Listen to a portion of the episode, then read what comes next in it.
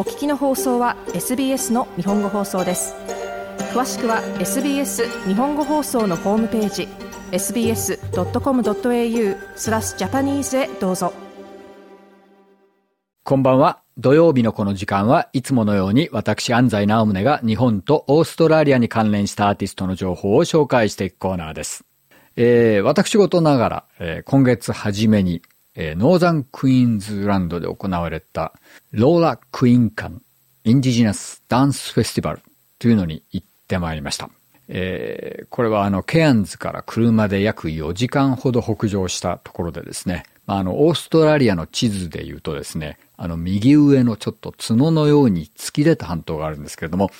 その真ん中ぐらいのところですね。まあ、ほぼオーストラリアの北東の端っていうところなんですけれども、まあ、電気もない、電話もつながらない、ネットももちろんないという、そういう環境で3日間、インジニアスピープルの聖地で行われる、このダンスフェスティバルに行ってまいりました。えー、で、そのあたりにはですね、まあ、非常に多くのロックアートがあるんですね。いわゆる壁画ですね。日本人の皆さんは多分昔、歴史の教科書とかでですね、あの、ネアンデルタール人の壁画とかっていうのを見たことあると思うんですけれども、大体そういうレベルのものですね。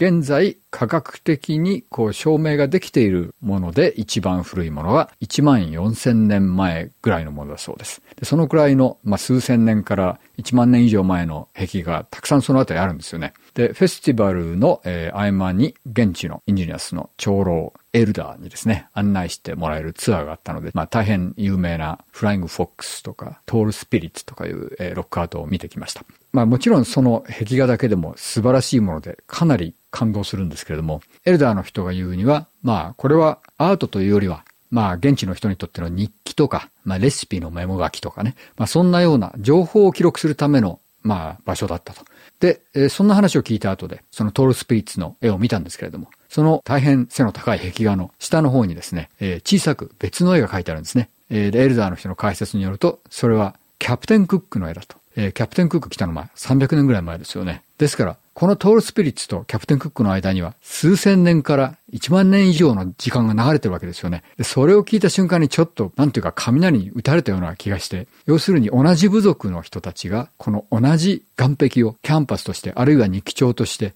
数千年以上にわたって使い続けてきたと。これはもしかしたら伝統とかそういうことで言ったら、中国とかエジプトよりももっと長いんじゃないのか。それを未だに継承しているこの Indigenous な人たちのカルチャーっていうのはものすごいものなんじゃないかと。ちょっとそこでなんかもう今までの見方がかなり変わりましたね。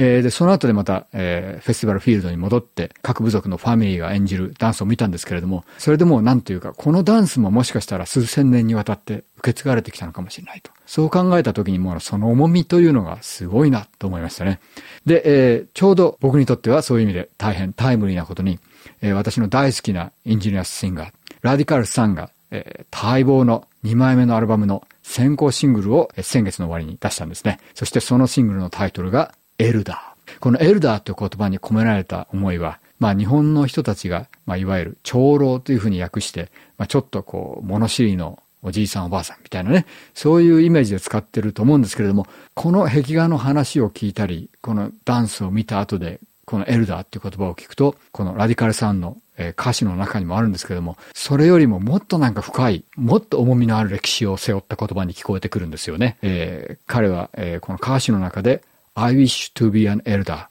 an old man on this land って言うんですけれども、まあ彼はインタビューで、とにかく今後とも若い世代が自分から僕もこうしたエルダーになりたいと思うようなそういう環境を作っていかなきゃいけないっていうふうに言ってるんですけれども、その言葉が本当に重く響きましたね。えー、それでは、えー、そのラディカルさんの2枚目のアルバムからの先行シングル、聴いてください。エルダー。どうぞ。SBS 日本語放送の Facebook ページで会話に加わってください。l i いいねを押してご意見ご感想をお寄せください。